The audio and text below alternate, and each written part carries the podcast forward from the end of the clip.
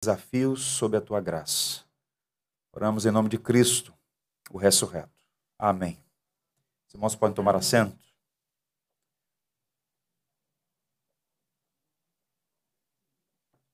Salmo 9. Cantando as maravilhas do Senhor. Exposição do Salmo 9, dando sequência então à nossa série de mensagens no Saltério. Peço aos irmãos que acompanhem a leitura bíblica. Diz assim então a viva e eficaz palavra de Deus. Louvar-te-ei, Senhor, de todo o meu coração. Contarei todas as tuas maravilhas. Alegrar-me-ei e exultarei em ti. Ao teu nome, ó Altíssimo, eu cantarei louvores. Pois ao retroceder os meus inimigos tropeçam e somem-se da tua presença. Porque sustentas o meu direito e a minha causa no trono te assentas e julgas retamente. Repreende as nações, destróis o ímpio, para todo sempre lhes apagas o nome. Quanto aos inimigos, estão consumados. Suas ruínas são perpétuas, arrastaste as cidades até a sua memória pereceu. Mas o Senhor permanece no seu trono eternamente, o trono que erigiu para julgar. Ele mesmo julga o mundo com justiça, administra os povos com retidão. O Senhor é também alto refúgio para o oprimido, refúgio nas horas de tribulação. Em ti, pois, confiam os que conhecem o teu nome. Porque tu, Senhor, não desamparas os que te buscam. Cantai louvores ao Senhor que habita em Sião. Proclamai entre os povos os seus feitos. Pois aquele que requer o sangue lembra-se deles e não se esquece do clamor dos aflitos. Compadece de mim, Senhor. Vê a que sofrimentos me reduziram os que me odeiam. Tu, me levantas das portas da morte, para que as portas da filha de Sião eu proclame todos os teus louvores me regozije da tua salvação. Afundem-se as nações na cova que fizeram, no laço que esconderam, prendam-se-lhes os pés. Faça-se conhecido, Senhor, pelo juízo que executa. Enlaçado está o ímpio nas obras de suas próprias mãos. Os perversos serão lançados no inferno, e todas as nações que se esquecem de Deus. Pois o necessitado não será para sempre esquecido, e a esperança dos aflitos não se há de frustrar perpetuamente. Levanta-te, Senhor, não prevaleça o mortal. Sejam as nações julgadas na sua presença. Infunde-se-lhe, Senhor, o medo.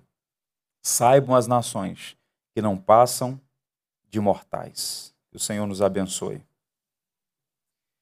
No início do século XIX, a França estava na crista da onda do cenário geopolítico. Napoleão Bonaparte era um admirador de Júlio César, imperador romano, e ele sonhava fazer da França o grande império no início do século XIX.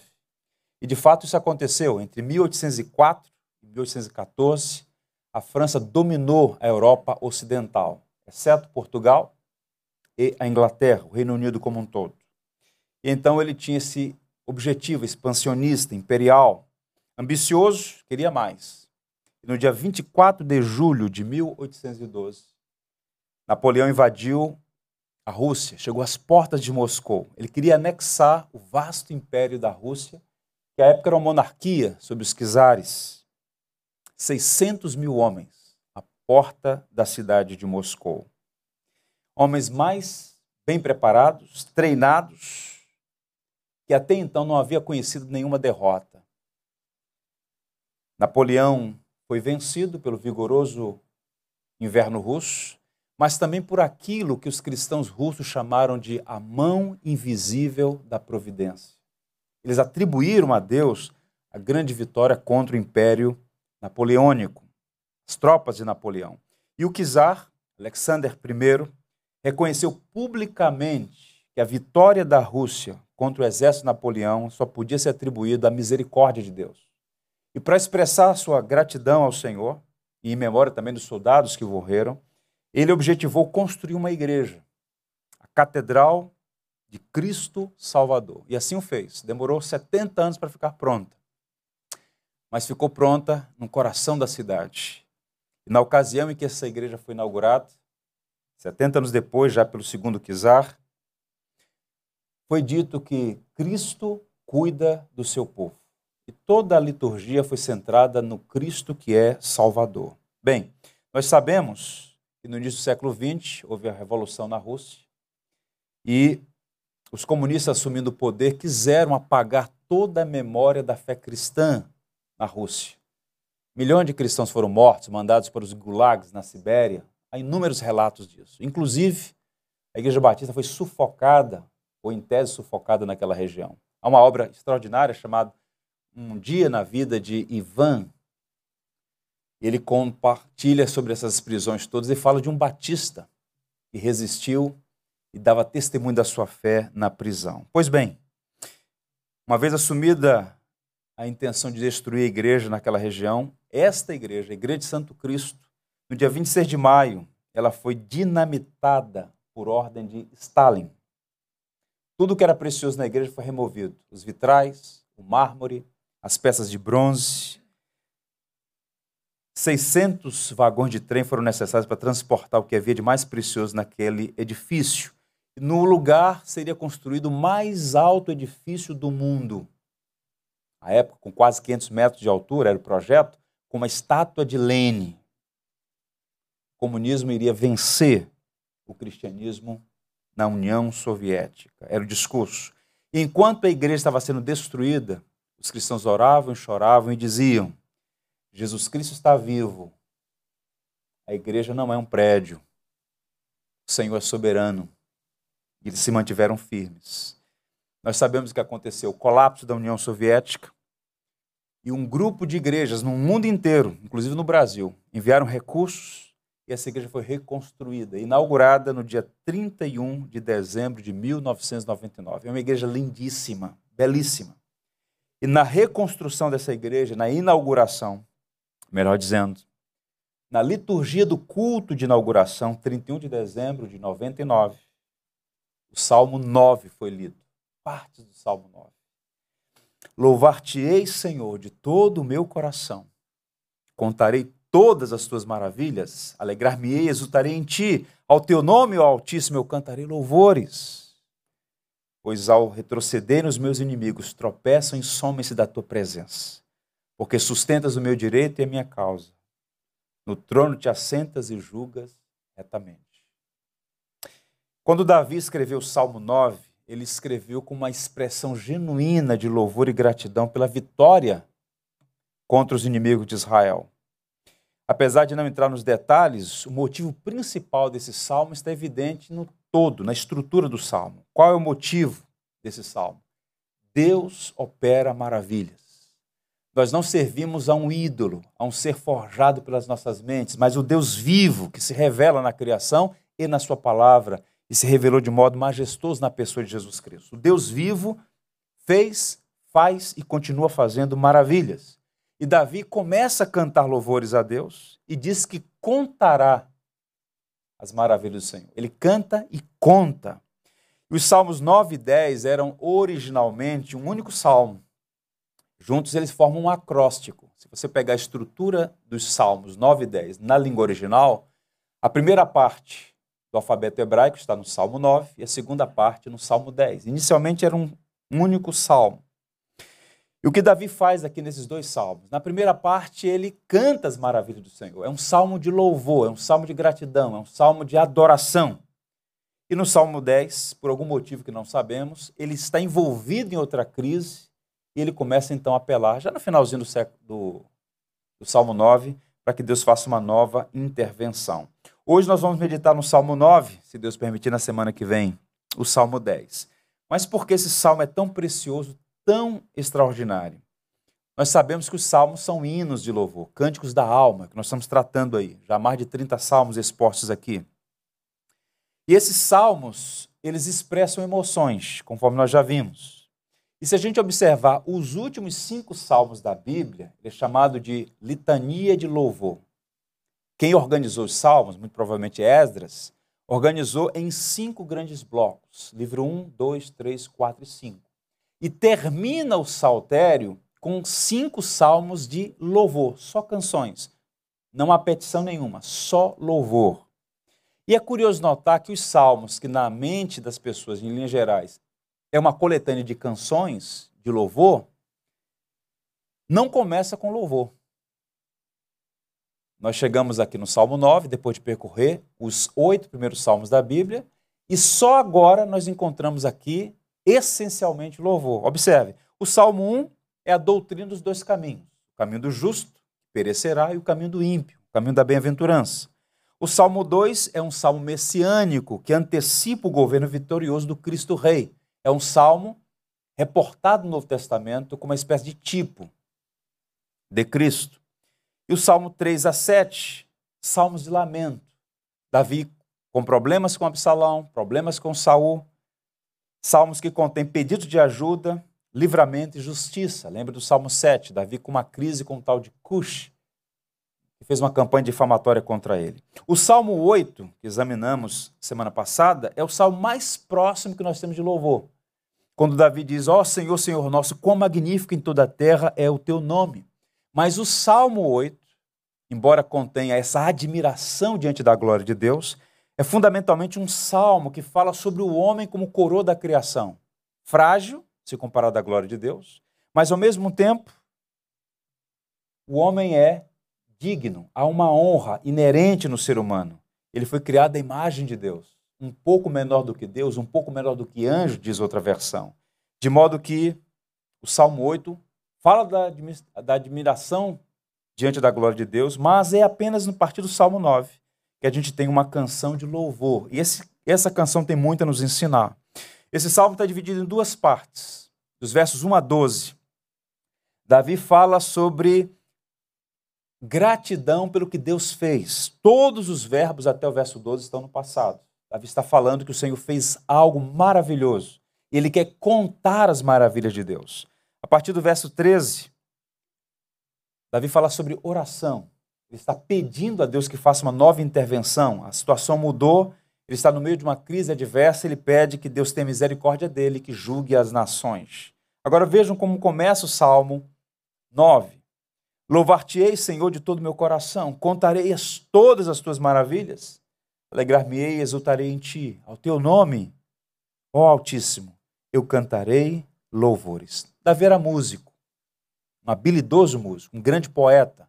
É curioso notar que nós apreciamos poesia, boa música, mas foi lá, no antigo Israel, que Deus dotou esses homens de notável, notável habilidade. Séculos depois, estamos pensando sobre essas inódias todas, sobre esses hinos todos, sobre essas poesias todas, que são canções da alma, que expressam o coração humano.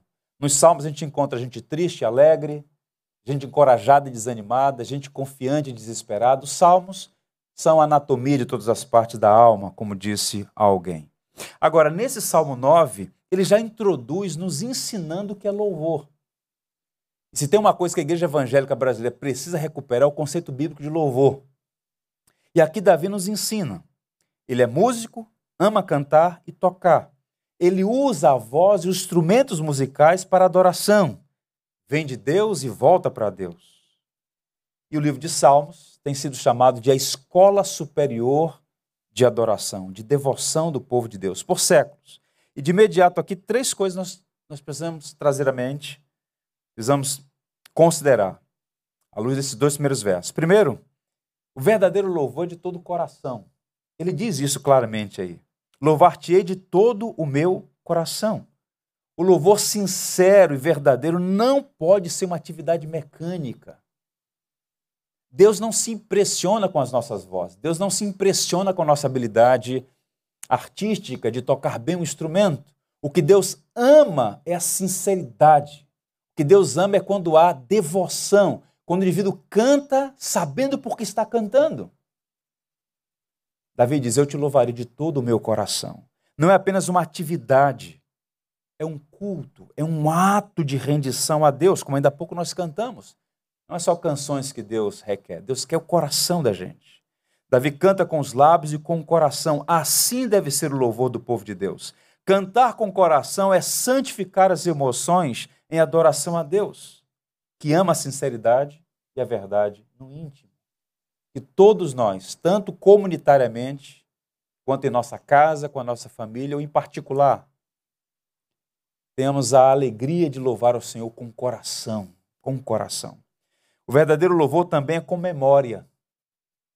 O louvor também é um exercício intelectual. A memória é, dizia Santo Agostinho, a faculdade do entendimento mais importante. Por isso ele diz assim: contarei todas as tuas maravilhas. Você só pode contar se pensar. E ao contrário que algumas pessoas imaginam equivocadamente, Davi não entra em transe, ele não perde a consciência, ele não é tomado de um devaneio. Não. Davi usa a cognição para adorar. Davi ativa sua memória para expressar sua gratidão por meio de cânticos. Ele diz: Olha, pensando no que o Senhor fez, pensando em quem o Senhor é, ah, eu te louvo de todo o meu coração. Eu quero contar as maravilhas que o Senhor tem operado. Davi sabe que está diante do Altíssimo. Ele chama Deus de Altíssimo. Sabe quem Deus é, e isso faz toda a diferença. Portanto, nunca cante o que você não concorda. Tem que cantar com entendimento. Não faz muito tempo, eu fui pregar num congresso e estavam cantando uma música de dizer mais ou menos assim: Tua fumaça no santo dos santos me esconde. Eu achei aquilo estranho e estava uma fumaceira terrível no lugar. Eu chamei o rapaz depois perguntei assim: o que é que significa tua fumaça no Santos dos Santos me esconde? Ele falou assim: não entendo, não sei, mas está um clima abençoado aqui. Eu falei assim: não sei. Eu estou quase engasgado com essa fumaça aqui. Então, os evangélicos, desde a década de 80, com o advento de uma tentativa de comunicação mais adequada com a cultura, foi permitindo que aquilo que era tradicional, aquilo que era belo, né? o canto congregacional, cantar com entendimento. Isso foi se perdendo. E as pessoas pensam que adorar o Senhor é entrar num transe quase que inconsciente. Isso é mantra, isso é paganismo, isso é outra religião. Nós somos chamados a cantar com entendimento. Davi dizia: Contarei as tuas maravilhas. Ele sabia o que estava fazendo. Portanto, cada sentença, cada letra, cada parte da canção, você tem que entender o que está se dizendo e comunicar aquilo como expressão da verdade e do coração. E mais, o louvor com alegria. Ele fala de louvar com alegria. Alegrar-me-ei, ele fala de regozijo, ou seja, é uma alegria que se derrama. E essa é uma característica do louvor, alegria. As igrejas históricas, com canções mórbidas, lúgubres, ofereceram combustível para os movimentos de secularização da liturgia cristã. Entenda, letras profundas, belas, devem ser cantadas com beleza, com entendimento, com efusiva alegria, que não é adrenalina, mas é alegria. Fanny Crosby, uma das maiores escritoras de hinos, compôs mais de 4 mil deles, parte está no nosso cantor. O hino 15 ela diz: A Deus demos glória. Percebam aqui, de coração, com memória e com alegria. A Deus demos glória com grande fervor. Você canta sobre o sangue de Cristo que te lavou, bocejando, pensando na conta que vai pagar amanhã. Com entendimento, o sangue do Cordeiro te lavou de seus pecados. Com fervor nós devemos cantar isso. Seu Filho bendito por nós todos deu. A graça, a graça ele concede ao mais vil pecador, abrindo-lhe as portas do céu. Exultai, exultai, vinde todos louvar. Quem? A Jesus, Salvador, a Jesus Redentor. A Deus demos glória, porquanto no céu seu Filho bendito por nós todos deu. Que maravilha. Canta com coração, canta com entendimento, canta com alegria. Isso é louvor, isso é adoração. Davi começa dando uma aula para nós. Nos campos de Belém, cuidando do rebanho, ele compôs lindas canções, ele adorava Deus nessa perspectiva. Agora a pergunta que devemos fazer é a seguinte: por que Davi louva a Deus de todo o coração? Com memória, com entendimento e com alegria. Nesse salmo, nós podemos identificar três motivos pelos quais ele adora a Deus. Canta as maravilhas do Senhor. Quero chamar a atenção dos irmãos o fato de que a palavra Altíssimo, que aparece apenas 15 vezes no Saltério, boa parte delas usadas por Davi, é a palavra que Deus foi honrado por Abraão quando o Senhor concedeu a Abraão graça para vencer aqueles reis inimigos em Gênesis 14. E quando Abraão faz um tributo a Deus, ele chama o Senhor de Altíssimo. E Davi, como conhecedor da lei, como conhecedor da tradição dos patriarcas, ele está dizendo: o Senhor nos deu uma grande vitória sobre os nossos inimigos. Esse é o primeiro motivo. Davi está cantando porque Deus concedeu vitória sobre os inimigos. Observem os versos 3 a 6. Toda a narrativa aí está no passado, os verbos estão no pretérito, indicando que Davi está louvando a Deus porque Deus fez algo extraordinário em favor de Israel. As nações tinham marchado contra o povo de Deus, os inimigos bateram a porta, mas o Senhor os derrotou. E Davi está dizendo agora: eles retrocederam. O Senhor os derrotou. E Davi está louvando sobre, agradecendo a Deus por conta dessa vitória sobre os inimigos. Ele é testemunho ocular do juízo de Deus contra os inimigos de Israel. Eles foram julgados, eles foram condenados pelo justo juiz. A linguagem que ele vai usar aqui, nos versos 3 a 6, na verdade, em todo o salmo, é uma linguagem pesada, bélica, uma linguagem de juízo, que às vezes ofende até os mais sensíveis. Mas o que Davi está dizendo é que há um Deus no céu que faz juízo e justiça na terra. E Davi foi testemunha ocular do que Deus fez em favor do seu povo. Alguém disse assim: por que, é que o Senhor fez isso em favor de Israel? Foi simplesmente para proteger o seu querido Davi? Não. Para guardar o direito de Davi ser rei sobre Israel e realizar os propósitos de Deus neste mundo. Todo o cuidado de Deus na história de Israel tinha como propósito maior preservar o seu plano redentivo. O que é que a gente precisa trazer à memória? Lembrem-se sempre que o Salvador Jesus é descendente de Davi. O Senhor estava protegendo, guardando, preservando a história de Israel, em particular as tribos do sul, porque, como o próprio Jesus disse, a salvação vem dos judeus. O Senhor preservou aquele povo. No momento oportuno, na plenitude dos tempos, um filho de Davi o filho de Davi, Jesus, veio este mundo numa missão redentiva. Bem, nosso contexto é diferente. Não dá para imaginar que sejamos envolvidos numa situação idêntica como essa. Nós não somos reis e rainhas.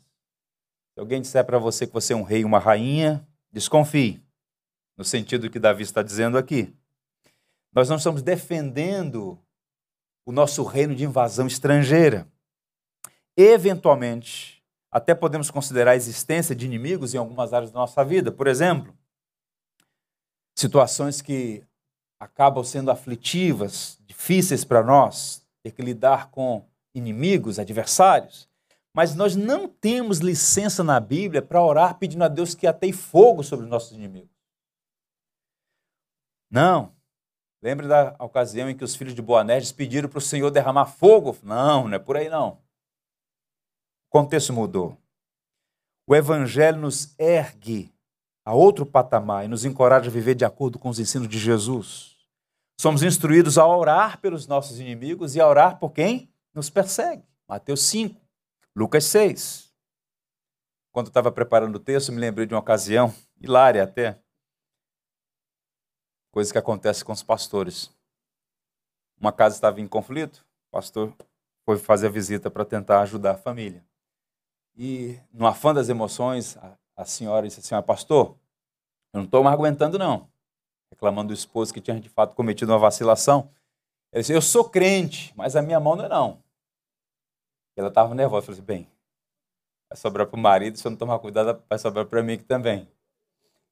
Então, essa frase, eu sou crente, mas a minha mão não é não, ela estava muito chateada, muito injuriada. Se ela pudesse, ela teria fogo do céu sobre aquele cidadão do miolo mole lá que criou dificuldades na sua família. Repito, o contexto nosso é diferente, no sentido de que, a partir das implicações do Evangelho, mesmo aquelas pessoas que nos perseguem, mesmo aqueles que se levantam, aqueles que criam dificuldade em nossa jornada, por essas pessoas devemos orar, devemos inclusive amar, exercer a misericórdia e a graça. Agora, existe uma área em que nós podemos fazer eco às palavras de Davi e agradecer pela vitória que nós recebemos contra os nossos inimigos. Em Cristo temos vitória contra o maior e o mais sagaz dos inimigos. Podemos louvar a Deus porque em Jesus Cristo temos uma vitória final, definitiva sobre Satanás. Ele é o inimigo derrotado. Olha o que diz Paulo aos Colossenses, no capítulo 2: quando vocês estavam mortos, ouçam, quando vocês estavam mortos em pecados e na incircuncisão da carne, Deus os vivificou juntamente com Cristo, ele nos perdoou todas as transgressões e cancelou a escrita de dívida que consistia em ordenanças e que era contrária, prejudicial. Ele a removeu, cravando-a na cruz. E agora vem a linguagem de Paulo, que a cruz não é a derrota de Cristo. E tendo despojado os poderes e as autoridades, fez deles um espetáculo público, triunfando sobre eles na cruz. Nós podemos reunir numa manhã de domingo como essa e cantar louvores ao Cristo vencedor, porque ele venceu a morte, o pecado e Satanás. E embora a nossa cultura secularizada brinque, faça piadas, não reconheça a existência de Satanás, que é invisível, mas real, ele está em atividade no mundo. Mas a boa notícia, pela qual nós podemos louvar a Deus, ele não tem poder sobre nós. O diabo é o diabo de Deus, dizia Lutero. Está acorrentado e só vai até onde o dono lhe permite ir. Nós somos a ovelha do Senhor, rebanho dele. Estamos em suas mãos, não há quem possa nos tirar das mãos do Senhor. Precisamos nos sujeitar a Deus, resistir ao inimigo e ele fugirá de nós.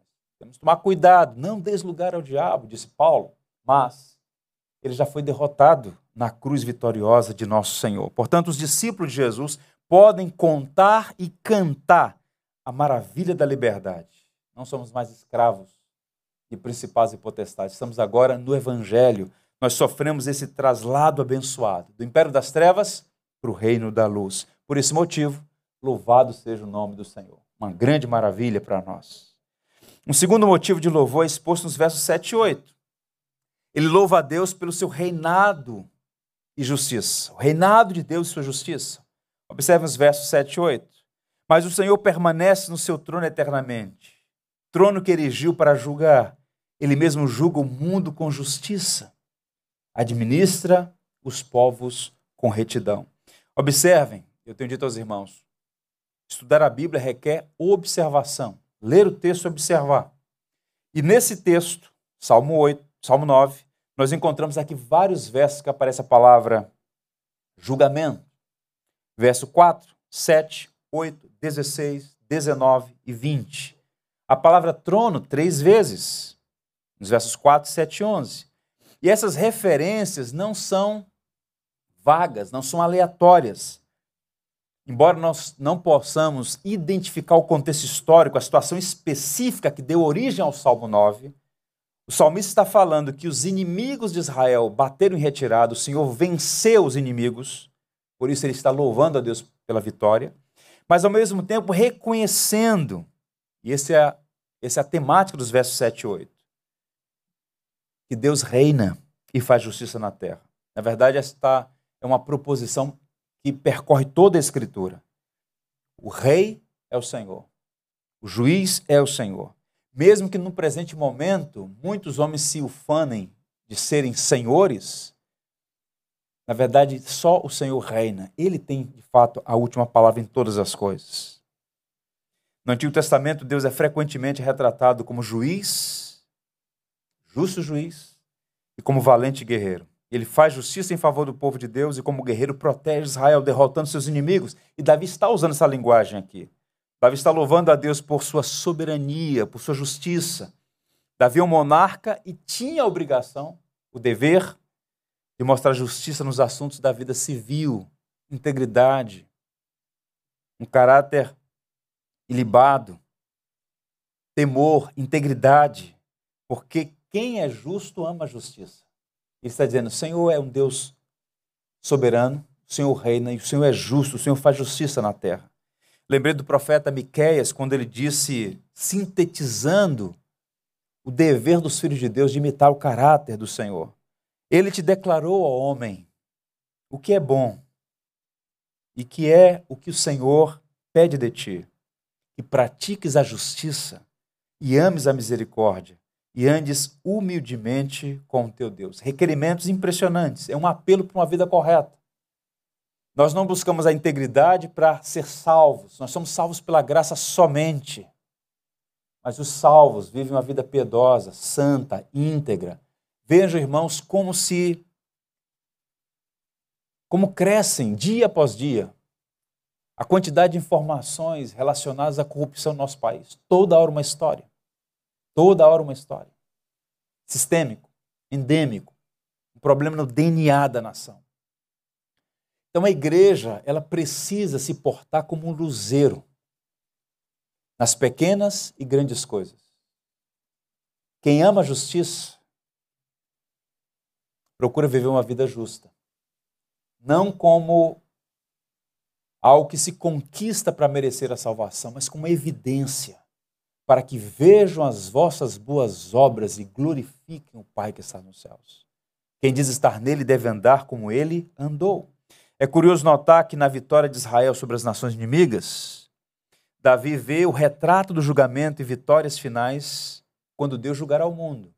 O que está acontecendo aqui, um retrato 3 por 4 é uma espécie de tipo do que vai acontecer no futuro.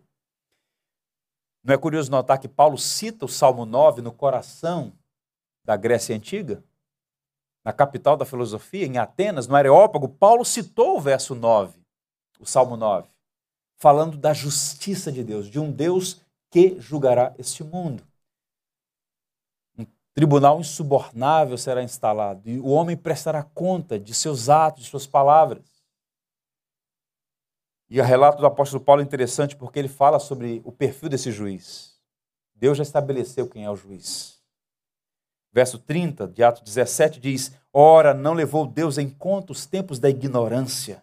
Agora, porém, notifica aos homens todos, em toda parte, que se arrependam. Porquanto estabeleceu um dia em que há de julgar o mundo com justiça, por meio de um varão que destinou e acreditou diante de todos, ressuscitando dentre os mortos. Então, o Deus que fez justiça naqueles dias, o Deus que ama a justiça, que por meio do seu profeta diz: É isto que o Senhor requer de você. Ame a misericórdia, ande humildemente com teu Deus, pratique a justiça. O Senhor mesmo estabeleceu o dia, uma hora e um momento em que ele vai julgar este mundo. Dois vereditos apenas: condenação e justificação. Para os que estão em Cristo Jesus, os que receberam o dom da justiça, será um dia de grande alegria saber que, apesar de nós, pelo que Cristo fez, nossos pecados foram cancelados, nossa dívida foi cravada naquela cruz. E Ele que cumpriu a lei perfeitamente, acreditou a nós no ato de fé da nossa parte, confiar na pessoa de Jesus. Mas certamente esse dia, essa hora, esse momento chegará. E até lá, os que foram salvos pela graça devem exibir, manifestar uma vida íntegra, uma vida santa, uma vida sensata, para a glória de Deus que nos salvou. Davi louva a Deus ainda. E esse é o terceiro motivo. Esse é o terceiro motivo. Deus é refúgio para o oprimido. Vejam os versos 9 e 10. O Senhor é também alto refúgio para o oprimido, refúgio nas horas de tribulação. Em ti, pois, confiam os que conhecem o teu nome, porque tu, Senhor, não desamparas os que te buscam. Essa metáfora do refúgio está presente no saltério, é recorrente em todos os salmos praticamente. É interessante porque os autores do, da Bíblia, eles não escreveram a partir de uma realidade estranha a eles. Davi, quando fala de refúgio, ele sabia do que estava falando. Lembre, por exemplo, dos anos no deserto, em exílio. Davi se refugiou em lugares altos, em fortalezas, em Enged, no sul de Israel. Então, naquela paisagem, naquela geografia singular dos desertos de Israel, Davi então vai criando um banco de memórias e quando ele vai compondo esses salmos, ele vai usando essas metáforas para falar de Deus e de como Deus age na história. Ele está dizendo: o Senhor é também o alto refúgio para o oprimido, refúgio nas horas de tribulação. Em outras palavras, o oprimido aqui é o indivíduo que está sendo perseguido, que está sendo alvo de uma tirania, de uma injustiça. E Deus pega esse indivíduo opresso por circunstâncias ou por tiranos e coloca num lugar alto cuida, protege. É assim que Deus opera. E ele fala ainda horas de tribulação, aquele momento de extrema dificuldade, extrema aflição. Então Davi está dizendo: Eu te dou graças, com alegria. Eu quero contar as tuas maravilhas. Porque o Senhor derrotou os nossos inimigos, o Senhor reina e faz justiça. E mais do que isso, o Senhor também protege o oprimido. O Senhor é nosso refúgio, a nossa fortaleza, a nossa torre forte. Davi experimentou muitos problemas. Foi forçado muitas vezes a se ocultar de seus inimigos, como no caso de Saul, por exemplo. Esse é um tema recorrente nos Salmos, mas Davi está dizendo: O Senhor é meu refúgio e fortaleza. Ou como diz no Salmo 46, socorro bem presente na tribulação. Agora veja a última parte aí, a primeira parte do verso 10. Em ti, pois, confiam os que conhecem o teu nome. Davi encontrou em Deus refúgio porque o conhecia. Deus só pode ser refúgio daqueles que o conhecem. Deus não era estranho a Davi, era o seu Deus. Não se confia em quem não se conhece. E eu temo, irmão, que boa parte dos nossos problemas se deve ao fato de que conhecemos a Deus de ouvir falar.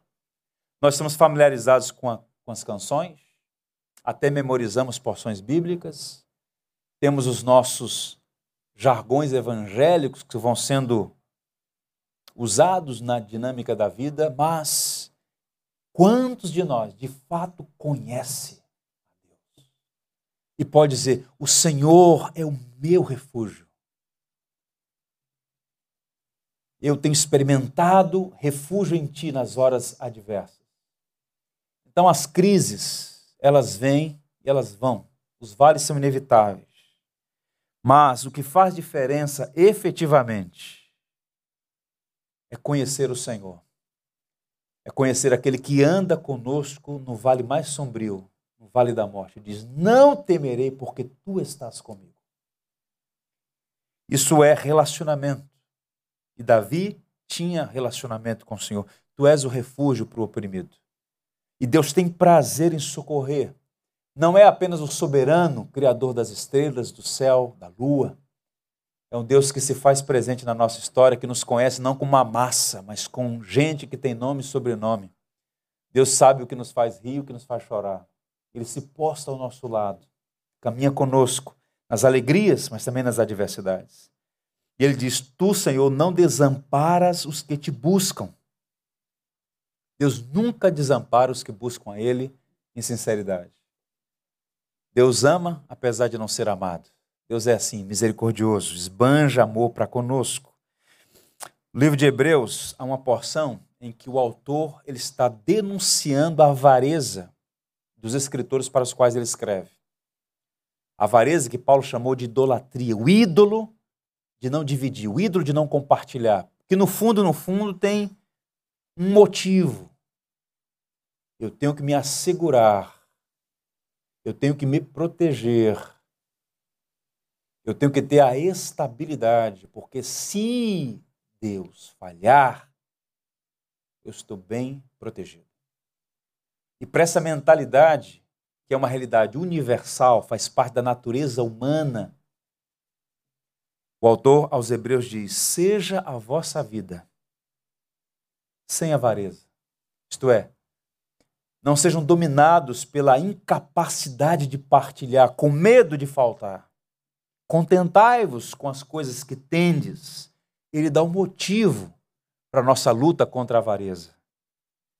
Ele tem dito, o Deus de Davi, o nosso Deus, o Pai de nosso Senhor Jesus Cristo, ele tem dito: de maneira alguma te deixarei, nunca jamais te abandonarei. É o Deus que é soberano, mas apesar da glória que tem, se importa conosco. Ou como disse o próprio Cristo na grande comissão, ele encerra assim: Eis que estou convosco todos os dias até a consumação dos séculos. Portanto, Davi tem esses motivos para louvar ao Senhor. E no fim da primeira sessão, que vai até o verso 12, Davi louva a Deus novamente, ecoando aí os primeiros versos com os quais ele começa. Ele está combinando canção e proclamação, hino de louvor e pregação da palavra. Ele canta e prega. Observe o verso 11. e agora se dirige aí à nação. Cantai louvores aos senhores, que habita em Sião. Proclamai entre os povos os seus feitos. Ele chama o povo de Israel a cantar. E aqui ele diz que Deus habita em Sião, uma figura simbólica, Deus na cidade de Jerusalém, Deus no Monte Sião. E ele diz: proclamar entre os povos os seus feitos. Ele está convidando o povo de Deus. E assim ainda hoje, essa é uma essa é uma exortação muito oportuna. Nós devemos mostrar ao mundo o Evangelho, cantar ao Senhor e proclamar o que Deus tem feito.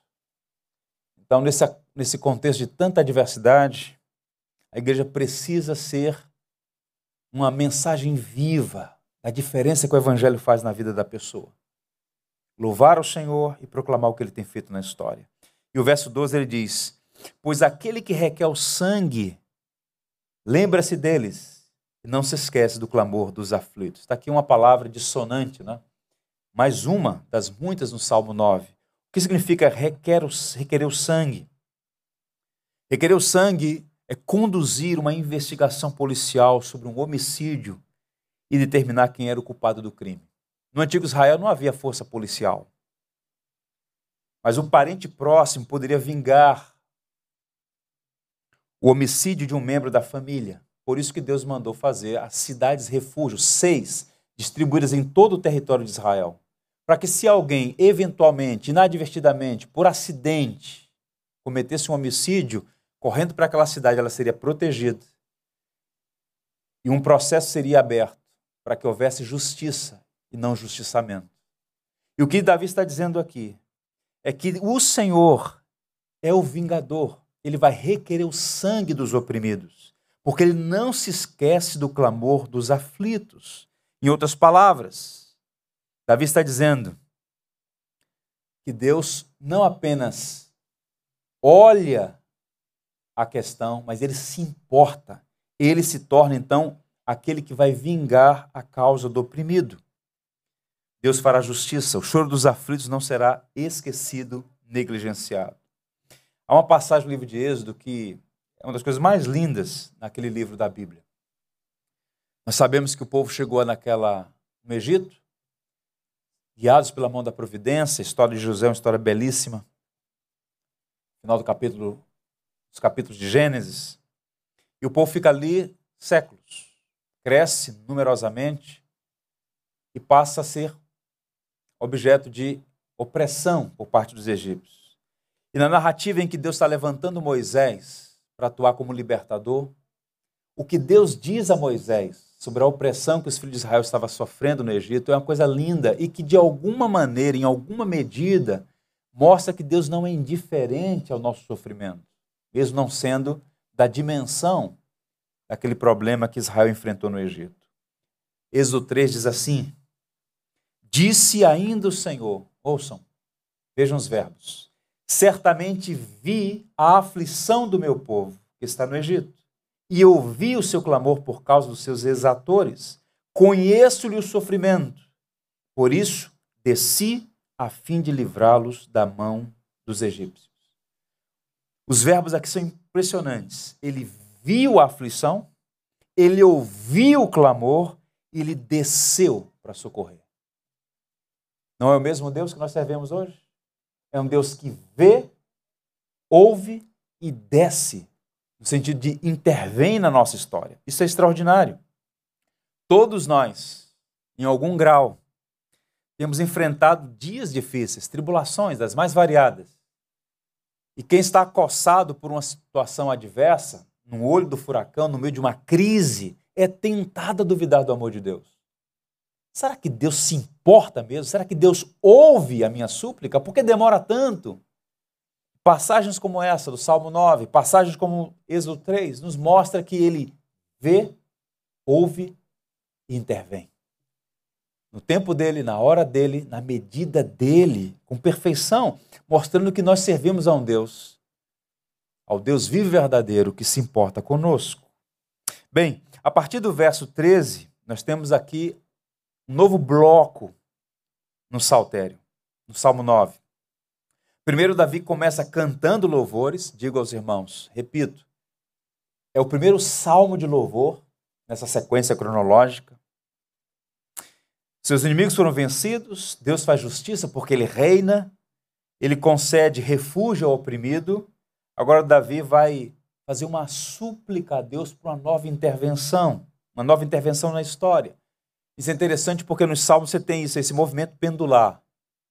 Louvor e lamento, cântico e oração, adoração e súplica.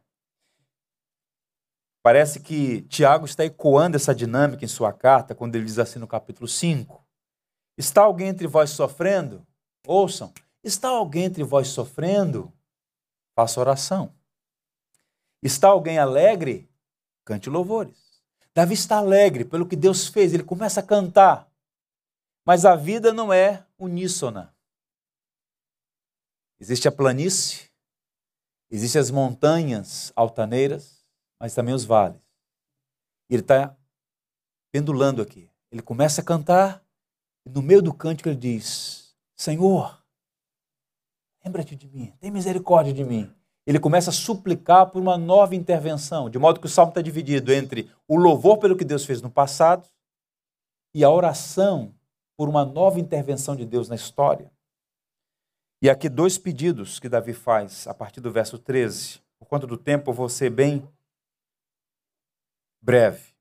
Pontuar aqui. Quais são os pedidos que ele faz nessa súplica dos versos 13 a 20? Primeiro, Davi pede a Deus misericórdia.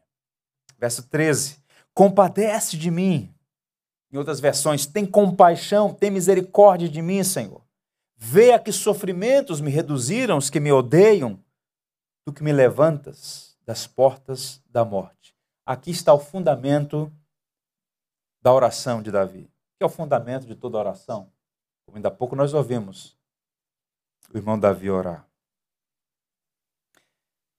Davi não se baseia em seus méritos, Davi não se estriba na sua justiça.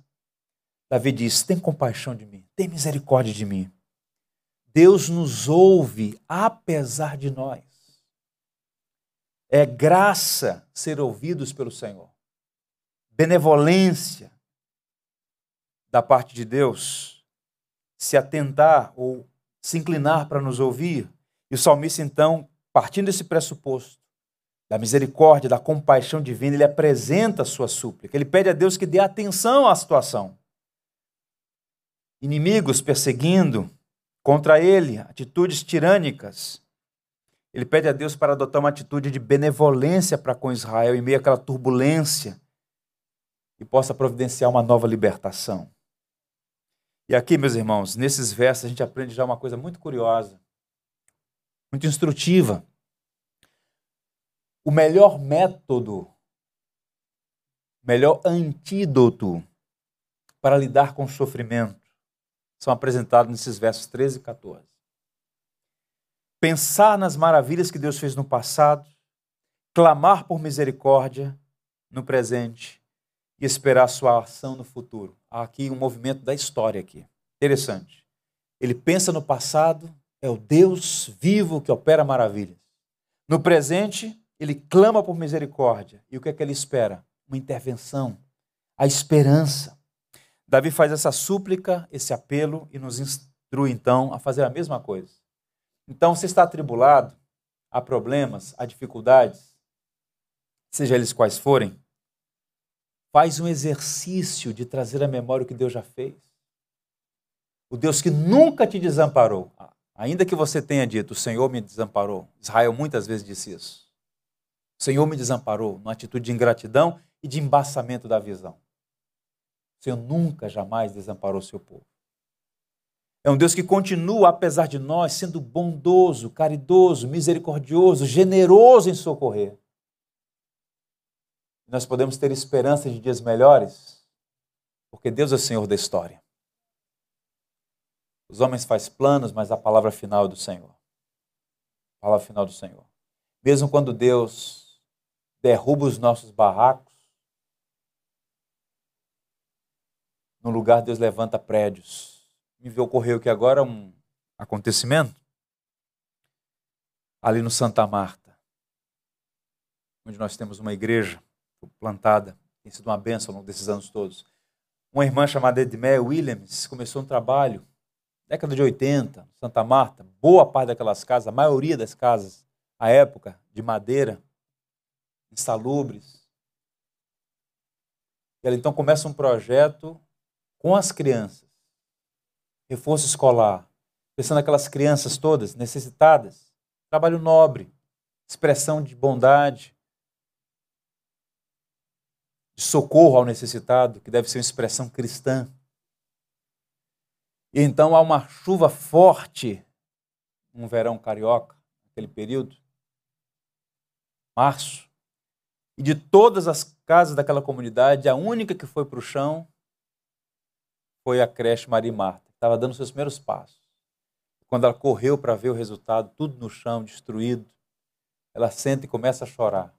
Senhor, Senhor. E então no seu coração Deus falou a ela: Eu coloquei o barraco no chão para levantar um edifício. E as pessoas se mobilizaram, enviaram recursos e foi construída uma creche, uma propriedade com alguns pavimentos de alvenaria. Até hoje está lá a creche Maria Marta, abençoando tantas crianças. Gerações passaram por aquela classe, por aquela creche. Então, por vezes, no meio das tormentas, Deus derruba os nossos barracos para erguer um prédio. A gente não entende os caminhos de Deus. Se nós entendêssemos todos, seríamos deuses. Nós não somos. Isaías diz que os pensamentos dele são mais elevados do que o nosso e os caminhos do Senhor não são os nossos caminhos. Por isso, quando nós não entendemos certas coisas, a melhor coisa a fazer é colocar a mão na boca e aguardar em silêncio o socorro que vem do Senhor. O profeta Jeremias, quando viu Judá sendo devastada pela disciplina de Deus, que usou Nabucodonosor como vara do seu furor, no livro de Lamentações está escrito: Quero trazer à memória o que me pode dar esperança. As misericórdias do Senhor são a causa de não sermos consumidos, porque as suas misericórdias não têm fim, renovam-se a cada manhã. Grande é a tua fidelidade.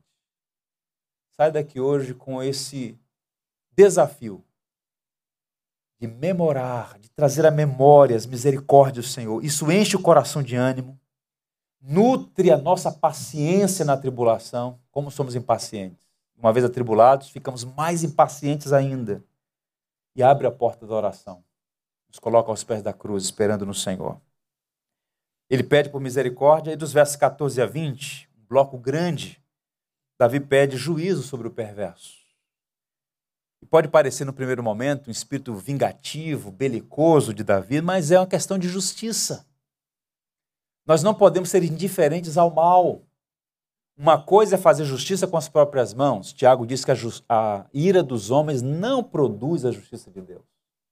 Agora, o senso de justiça, que o perverso seja alcançado pelo justo juiz e possa responder moralmente por suas ações, isso é senso de justiça. E Davi, nesse bloco dos versos 14 a 20, pede a Deus que faça isso. Mas para ser breve, apenas o verso 19. Veja a linguagem que ele usa aqui. Levanta-te, Senhor, não prevaleça o mortal, sejam as nações julgadas na tua presença. Primeiro, Davi derruba o conceito de Deus tribal.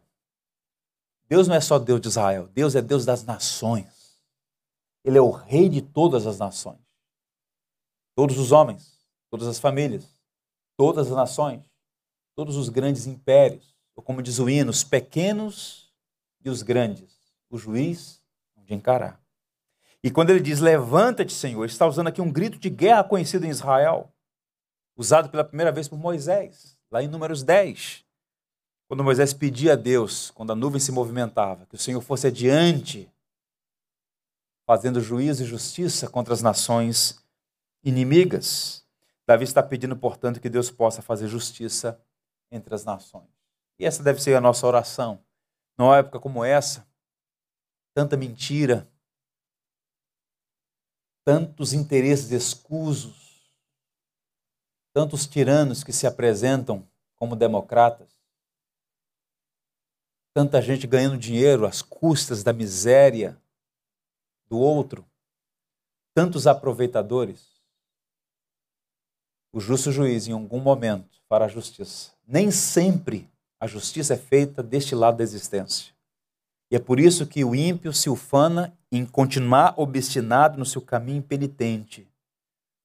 E tal como Azaf, às vezes a gente quase escorrega, achando que não vale a pena ser justo, não vale a pena ser correto, porque enquanto somos corretos, temos dificuldades. E os ímpios que zombam e escarnecem do evangelho parecem prosperar e de uma vida tranquila, parece que as, a justiça não os alcançará.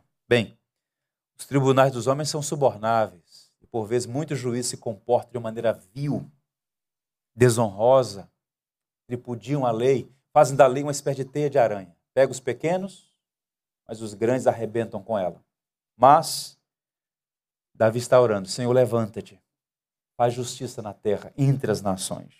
Eu quero encerrar chamando a atenção dos irmãos para duas expressões que aparecem nos versos 13 e 14, que são para nós uma espécie de sinopse do Evangelho. Ele usa duas palavras aí, verso 13 e 14. Compadece de mim, Senhor, vê a que sofrimentos me reduziram os que me odeiam. Agora vejam. Tu que me levantas das portas da morte, para que as portas da filha de Sião eu proclame a todos os teus louvores e me regozije da tua salvação. Quem é o Senhor? O Senhor é aquele que nos levanta das portas da morte. É assim que Deus classifica, Davi classifica a Deus. O nosso Deus é aquele que nos levanta das portas da morte, que aqui é usado como uma figura de linguagem para perigos extremos. No caso de Davi, nações inimigas, belicosas. Mas portas da morte se aplica para qualquer coisa que possa afligir a nossa vida.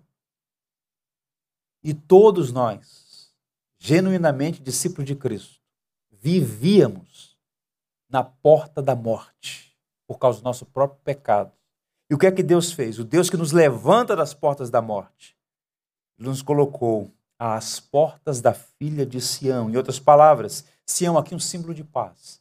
Então, esse é o que o Evangelho faz na nossa vida. Nos tira das portas da morte, nos coloca à porta da filha de Sião. Um novo status, uma nova condição. Não estamos mais debaixo da tirania do medo e da morte, mas na condição agora em paz, cantando louvores ao nosso Redentor. O cristão está sujeito a passar pelos vales sombrios, enfrentar adversidades, doenças malignas. A tirania da morte pode chegar.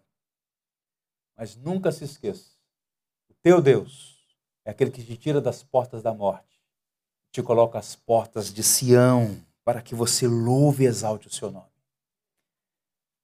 Davi ora para que Deus faça isso. Das portas da morte para as portas de Sião. Para que ele escape do inferno? Para que ele tenha uma vida confortável?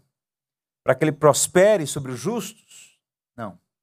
Ele pede misericórdia para que Deus seja glorificado. E é assim que a gente ora ao Senhor. Para que Deus nos sustente, para que em nossa vida o seu nome seja glorificado. Para que possamos cantar as maravilhas do Senhor. Temos muitos motivos para isso, irmãos. Eu quero encorajá-los. Saiam daqui com essa disposição. Cantar e contar as maravilhas do Senhor. Você é alguém que vivia na porta da morte, agora está à porta de Sião, louvando Deus, que é rei sobre todas as nações. Amém? Quero convidá-los todos a ficarem em pé. Nós vamos encerrar cantando Como Agradecer a Jesus.